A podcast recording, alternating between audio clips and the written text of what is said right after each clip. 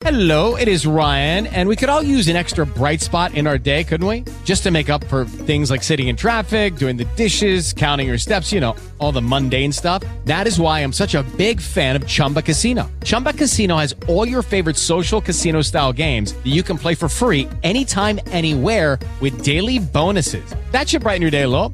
Actually, a lot. So sign up now at chumbacasino.com. That's chumbacasino.com. No purchase necessary. BGW. Void were prohibited by law. See terms and conditions. 18 plus.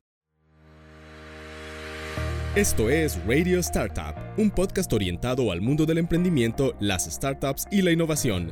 Presentan Marcela Morales, Andrés Bernal y Hegel Eisenhower. Bienvenidos a Radio Startup. Hola, bienvenidos una vez más a este nuevo episodio de Radio Startup. Aquí tenemos nuevamente a Marcela. Hola, ¿cómo están? Y a Andrés. Hola, ¿cómo están? Hoy tenemos otro invitado muy especial que va a hacer que este podcast sea muy, muy interesante de escuchar. Cuéntanos, Andrés, ¿a quién tenemos hoy?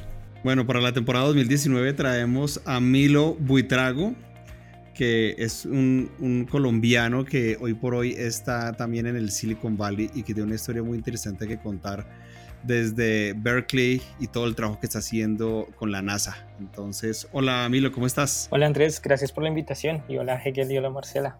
Bueno, Milo, quiero que, que, nos cuentes un poco de quién eres tú, un poco de tu historia y de cómo llegaste a, a Berkeley y a toda esa zona de, de, la bahía. De San Francisco. Listo, pues definirse uno eh, dice de dónde viene, entonces yo soy colombianito, ah, nacido en Bogotá, pero orgullosamente hijo, nieto y sobrino de familia campesina boyacense.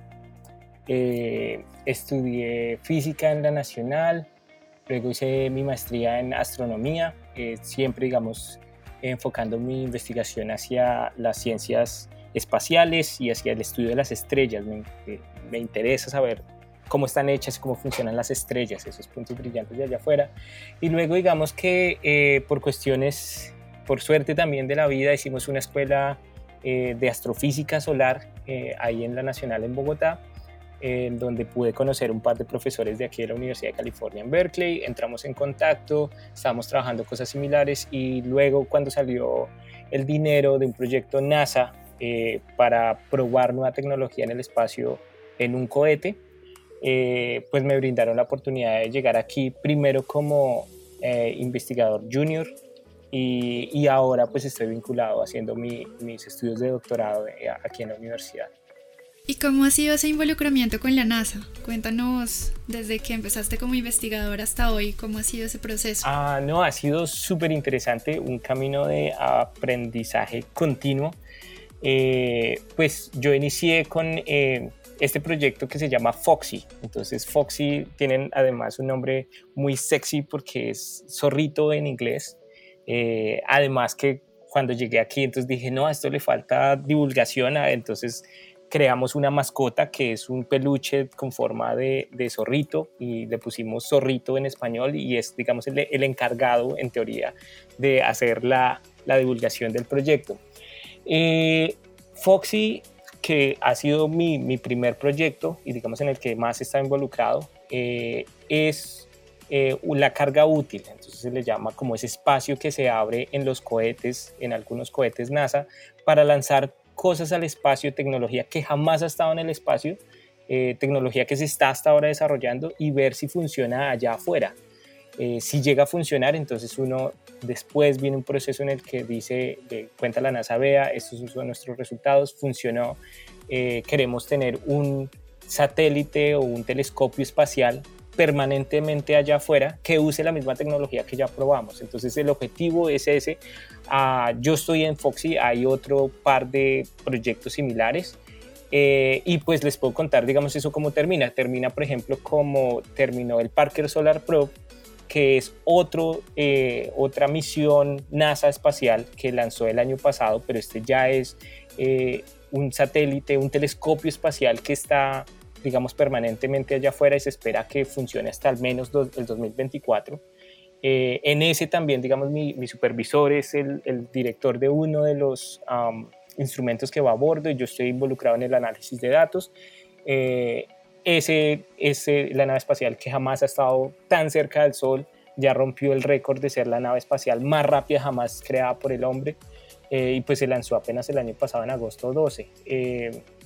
Eh, entonces, digamos que he podido, por fortuna, ver todo el espectro de cómo funcionan los proyectos en, una entidad como NASA, en donde no es solamente la entidad, hay un montón de universidades colaborando, no solamente de, Estados Unidos, también hay entidades de afuera, colaboramos fuertemente con gente en Japón y eh, desde sus inicios, ¿cómo son los inicios? Testeando tecnología hasta el final, cuando ya tenemos una misión, digamos, allá afuera de forma permanente, dándonos nueva ciencia.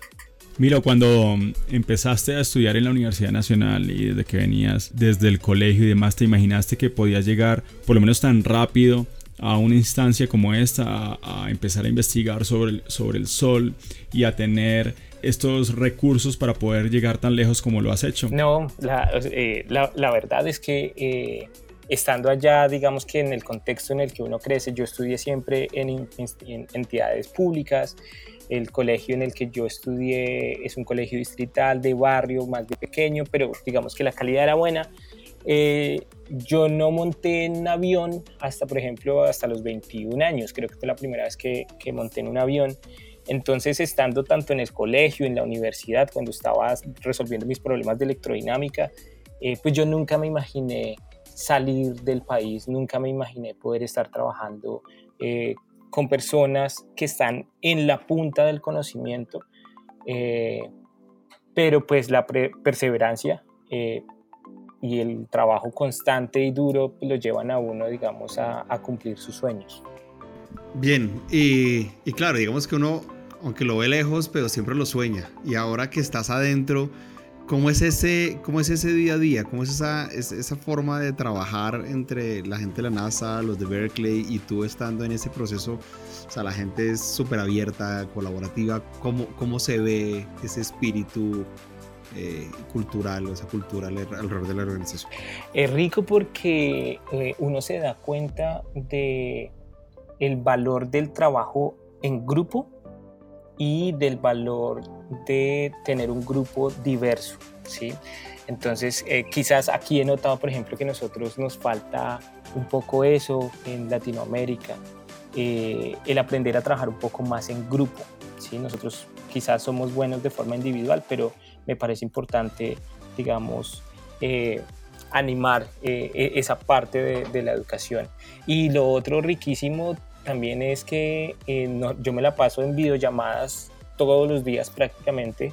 Eh, cuando no estoy echando código, analizando datos, es en, reuniones que involucran gente en Suiza, gente, yo pues, estoy aquí en el Silicon Valley, pero también se conecta gente de, del NASA Goddard en la costa este, se conecta gente de Alabama desde NASA Huntsville, se conecta gente en Japón, entonces cada dos semanas tenemos que, o los japoneses tienen que trasnochar, o nosotros tenemos que levantarnos así súper temprano y tener reuniones a las 6 de la mañana, hora de acá, pues porque eh, la colaboración es global y entonces ahí uno se da cuenta, digamos, de la globalización del conocimiento y lo rico que es, pues, un día a día en el que te, eh, expone a nuevos retos, a, cosas que jamás has estado, expuesta, eh, has estado expuesto antes y, pues en la búsqueda de soluciones permanentes, siempre digamos con, con puntos de vista diferentes.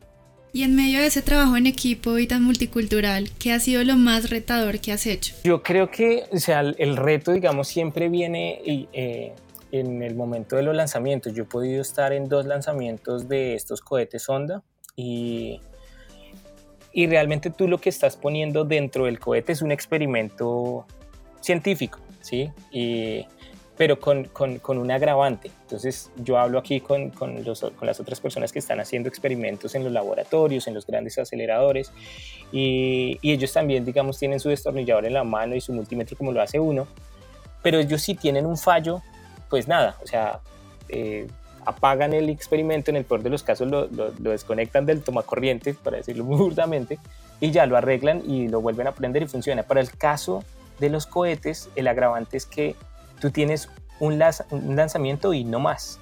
Y el lanzamiento es muy costoso, entonces tú tienes que garantizar que el experimento sí o sí va a funcionar y está funcionando ya desde que empieza el conteo ese 10, 9, 8, 7 hasta, hasta que se lanza y pues cuando sale en el, al espacio que todo lo que tú probaste en tierra y trabajaste por 2, 3 años consecutivos pues funcione allá de forma pues excelente, ojalá.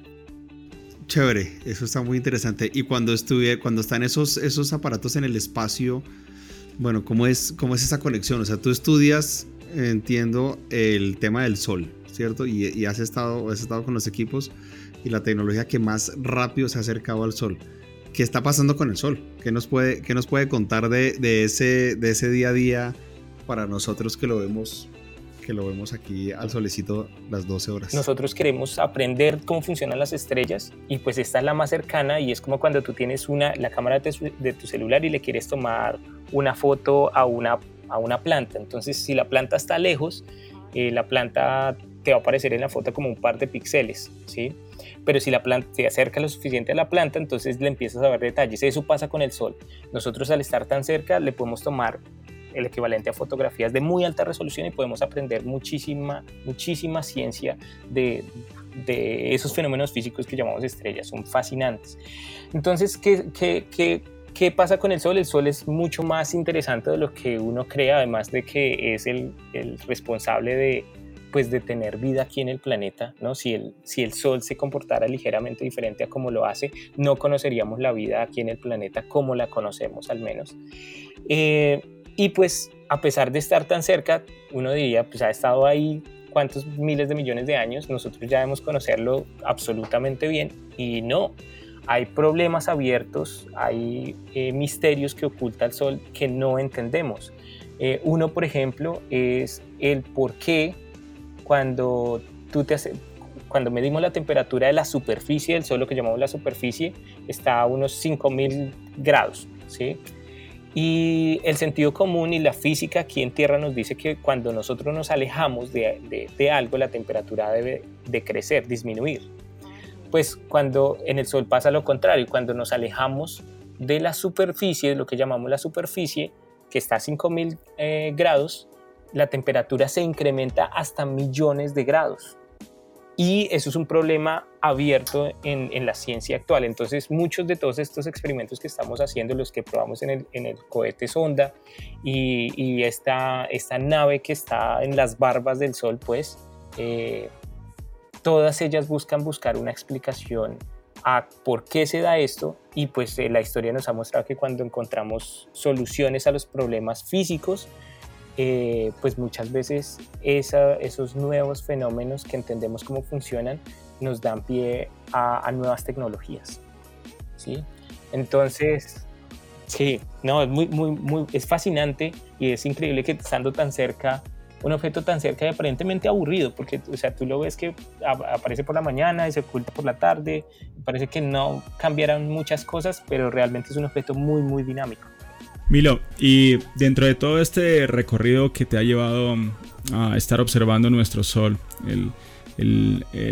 esa energía que nos da la vida en, el planeta, eh, ¿cuál crees tú, aparte de la perseverancia que ya lo dijiste, eh, han sido los elementos que lo pueden llevar a uno lejos o que te han llevado a ti lejos a, estar donde estás? Mm, yo creo que es no dejar de soñar eh, y siempre mantenerse atados a, sus raíces. el, mundo es muy ruidoso, eh, es cierto, a veces digamos que por el afán de pagar las cuentas, eh, por, el afán del día a día nos olvidamos lo que realmente nosotros queremos ser. Y, un experimento que ocurre todo el tiempo con, los niños, a mí me, gusta trabajar con, nuestros niños y jóvenes eh, en Latinoamérica, pues tú te das cuenta que los sueños están ahí palpitantes cuando eres niño y si tú vas y les preguntas, ellos quieren ser bomberos, quieren ser astronautas, quieren ser astrónomos. Eh, y si tú le haces seguimiento a esos mismos niños unos 20 años después, te das cuenta que las profesiones que, que están siguiendo no son eh, ni siquiera cerca a lo que eh, expresaban, digamos, con sus más sinceros sentimientos en, en las edades de infancia.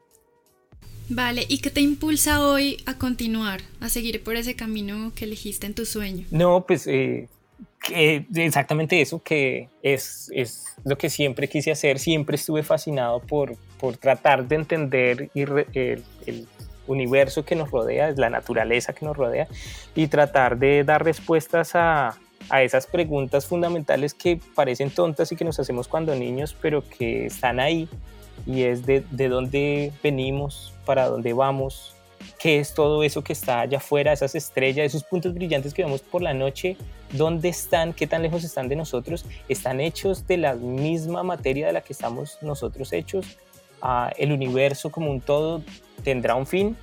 Eh, todas esas preguntas es simplemente, digamos, lo que día a día alimenta que estemos siempre en la búsqueda, yo en particular, de, de, de respuestas. ¿Usted cree que hay extraterrestres? ¿Que estamos solos en este vasto y gigante universo o que hay otro tipo de vida inteligente, como llaman? Hay, eh, hay toda una serie pues, de, de especulaciones aquí, ¿no? Porque eh, digamos que para responder concretamente esa pregunta siempre no, no, a mí me gusta en particular referirme a, a, la respuesta que daba Carl Sagan y es que pues puede que haya, puede que no haya. En cualquiera de las dos, en cualquiera de los dos casos la respuesta sigue siendo fascinante. ¿sí? Eh, si nosotros estamos solos, también, digamos que eh, parafraseando a Sagan, creo que fue el que lo dijo, pues qué desperdicio de espacio, porque el universo es gigante, o sea, el universo es, es infinito. Eh, y entonces ahí viene uno, entonces empieza uno, ok, pero si el universo es infinito, entonces sí puede que haya posibilidad de, de, de, de vida en, en, otro lugar del cosmos. Eh, entonces vienen más preguntas. Entonces es, ¿podremos ponernos en, en, en, contacto con otra posible forma de vida? ¿Esa otra posible forma de vida eh, será civilizada? Eh, tenemos los medios y entonces cuando empiezas a, a, tratar de resolver este tipo de preguntas que mira que tú la tienes, eh, empiezas a, a, a escudriñar cómo funciona el mundo, porque entonces, ok, quiero comunicarme con, con, otra posible civilización, ¿qué tengo que hacer? No, pues mire a ver cómo se comunica, empiece a mandar señales de humo o empiece a, señal, a mandar eh, pulsos láseres para todo lado y, y, pues a ver si le responden. Entonces usas la, la más alta tecnología en, en, la búsqueda de respuestas tus a, a tus propias preguntas. Milo, una pregunta. ¿Tú crees que, o, o, mejor dicho, cómo ves tú el futuro de la humanidad en los próximos 100 o en 200 años en el futuro?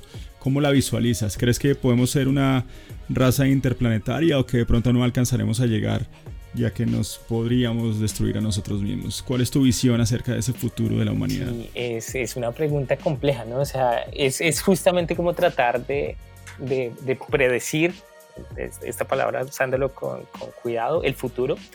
Eh, en ciencia, estamos, en física en particular, estamos muy acostumbrados a predecir el futuro, ¿no?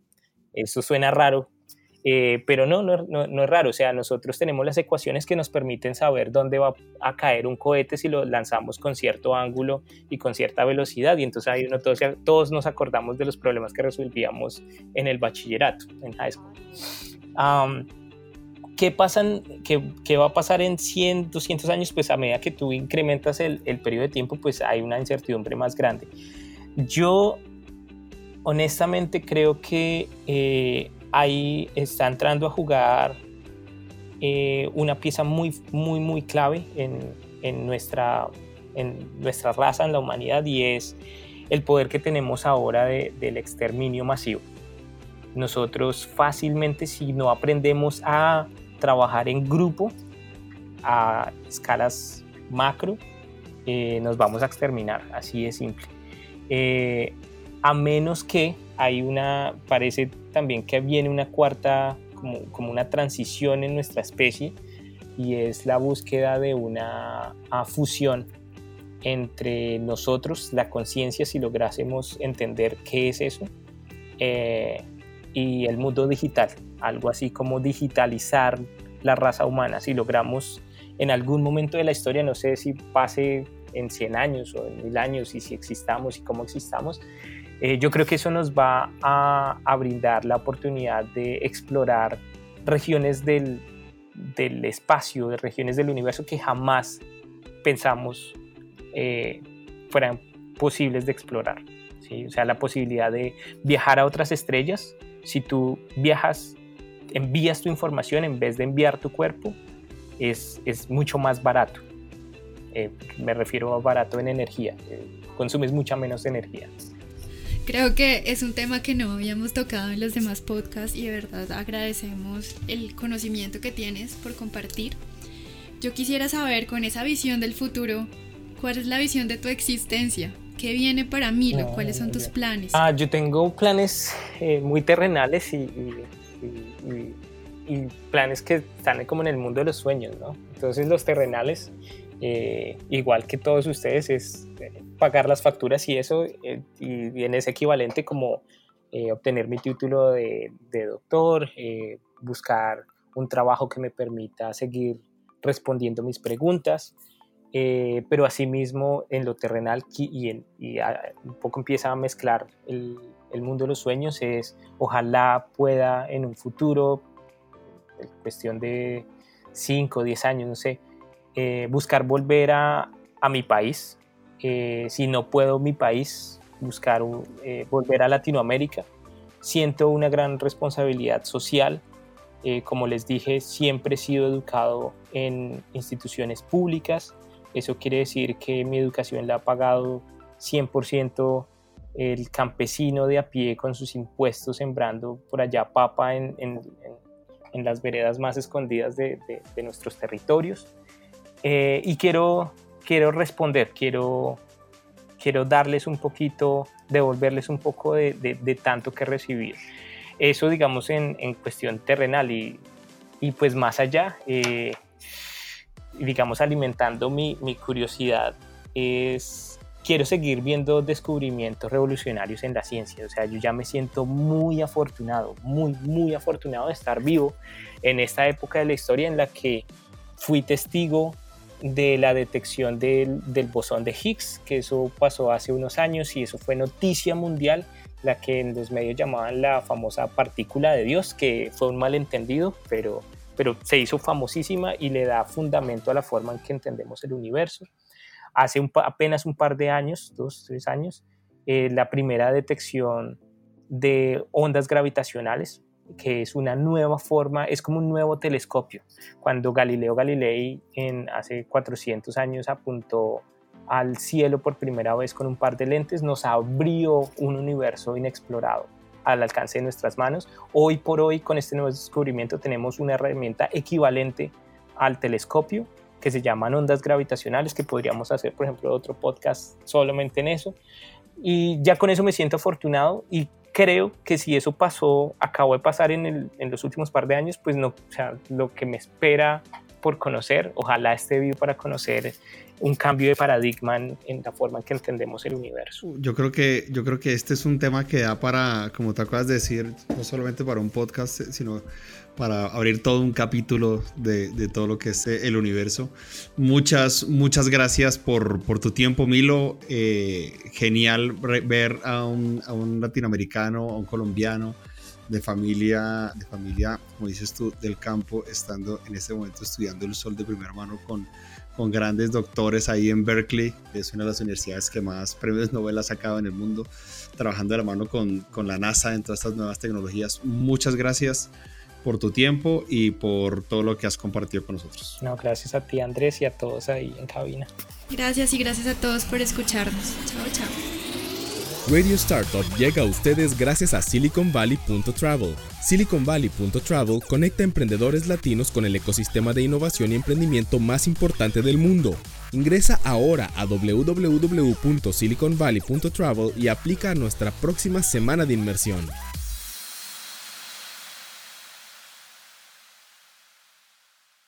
Judy was boring. Hello. Then Judy discovered ChumbaCasino.com. It's my little escape. Now Judy's the life of the party. Oh, baby, Mama's bringing home the bacon. Whoa, take it easy, Judy. The Chumba life is for everybody. So go to ChumbaCasino.com and play over 100 casino style games. Join today and play for free for your chance to redeem some serious prizes.